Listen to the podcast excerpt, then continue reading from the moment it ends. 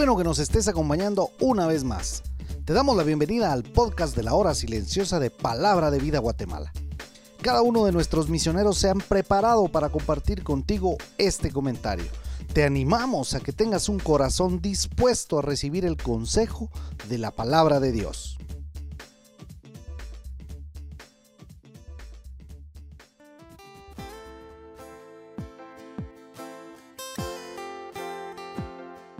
Buscad pues, hermanos, de entre vosotros a siete varones de buen testimonio, llenos del Espíritu Santo y de sabiduría, a quienes encarguemos de este trabajo. Buenos días, soy Héctor Salazar y hoy lunes seguimos nuestro devocional de la hora silenciosa en el libro de Hechos, capítulo 6, de inicio a fin. El versículo que leí al inicio fue el versículo 3 de este capítulo. A mí me parece que al leer este capítulo nos dimos cuenta que surge una necesidad dentro de los nuevos creyentes, dentro de la iglesia en sus inicios, a lo que llamamos la iglesia primitiva. Había que hacer una correcta distribución diaria de los alimentos. Recordemos que como había un sentir de unidad, muchos creyentes estaban vendiendo sus bienes y daban el dinero de lo vendido para suplir las necesidades de los demás. Una necesidad importante era la comida, y esta tenía que ser bien administrada para que no surgiera ese pensamiento de que las viudas griegas eran desatendidas y las viudas hebreas tenían preferencia. Esta situación era lo que estaba provocando la murmuración y había que eliminar esto. De hecho, entre paréntesis, murmurar es hablar con una persona o un grupo de alguien que no está presente. Murmurar es una decisión y cada uno de nosotros en cualquier situación decide si ser parte de ello o dar la vuelta y dejar esa plática, o decirle a la persona o grupo que dejen de murmurar.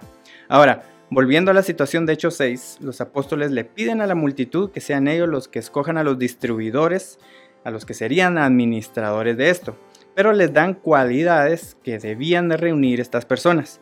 En versículo 5 leemos que escogieron a siete personas.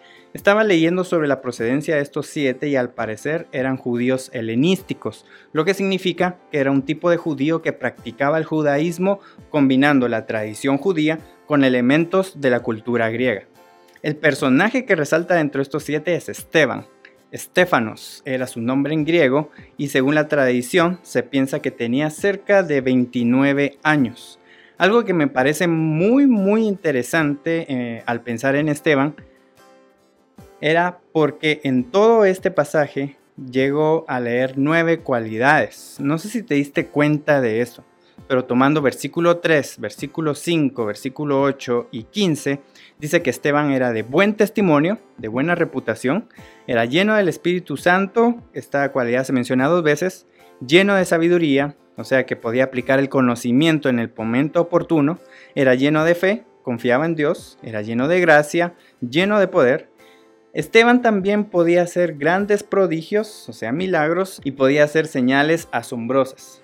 Y por último, en el versículo 15 dice que los del concilio, al mirar a Esteban, pudieron ver que su cara comenzó a brillar como la de un ángel. ¿Qué aspecto llegó a tener? No sé. No sé si te puedes imaginar eso, pero Lucas al escribir este libro escoge la palabra ángel para describir ese aspecto de Esteban. Ante alguien con tantas cualidades como las que leímos, el único recurso que se tenía para acusarlo y llevarlo ante el concilio, y curiosamente al igual que Jesús, era usando mentiras y testigos falsos. Esteban fue el tercer instrumento de la Trinidad para comunicarse con Israel y sus líderes. Juan el Bautista había sido el primero porque fue el mensajero de Dios Padre. Jesús, el mismo Hijo de Dios, había sido el segundo y ahora Esteban, siendo lleno del Espíritu Santo, era el tercer instrumento usado por Dios. Por eso, vívelo. Filipenses 1.29 en la nueva traducción viviente dice, pues a ustedes se les dio no solo el privilegio de confiar en Cristo, sino también el privilegio de sufrir por Él. La pregunta que quiero que nos hagamos es, ¿qué cualidades ve la gente en nosotros? ¿Qué rasgos de Jesús en nuestras vidas ve la gente en nosotros? Tal vez el ejercicio que debemos hacer ahora es tomarnos un breve tiempo y pensar qué cualidad puedo mejorar. Pensemos en las cualidades de Esteban y pidámosle a Dios que podamos crecer en alguna de esas nueve. Tal vez pensemos, pero ¿para qué? Bueno, si Esteban, teniendo estas nueve cualidades, fue elegido por las personas para distribuir los alimentos y servir a las mesas, pensemos en que pueden haber distintas oportunidades de servir a Dios y a su pueblo en distintas necesidades, ya sea en nuestra iglesia, en nuestro trabajo, en nuestro colegio, en nuestra colonia, incluso en nuestra familia.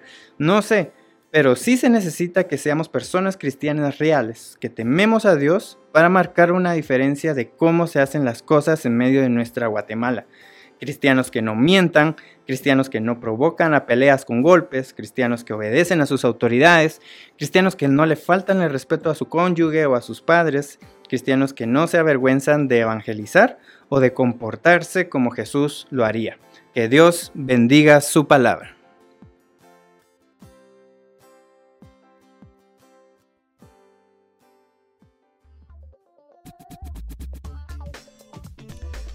Puedes ser parte del crecimiento espiritual de tus amigos compartiendo este podcast con ellos.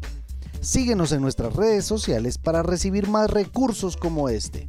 Nos encontramos nuevamente el día de mañana.